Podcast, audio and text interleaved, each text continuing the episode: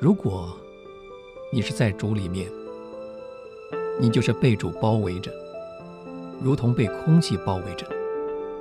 不论什么灾祸，必须先经过它，然后才能临到你。所以每一件事临到你身上的，都是值得感谢赞美的。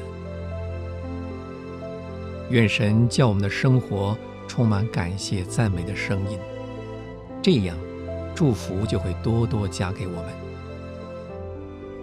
可惜许多时候，我们看不出一件事情是值得赞美感谢的。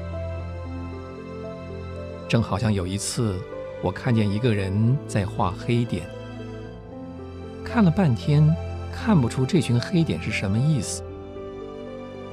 后来他画了几条直线，加上几个休止符，在开头的地方加上一个音部记号。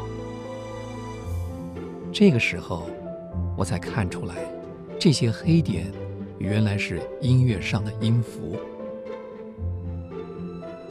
我们生活上也有许多黑点，我们不明白为什么要有这些黑点，为什么神容许他们留着。但是，如果我们让神进到我们的生活里来，让他把黑点按照适当的方式调节起来，画上一些他所要的直线，在适当的地方。加上一些休止符，它就要从我们生活的黑点里编出一首美丽和谐的音乐来。主啊，我们感谢你。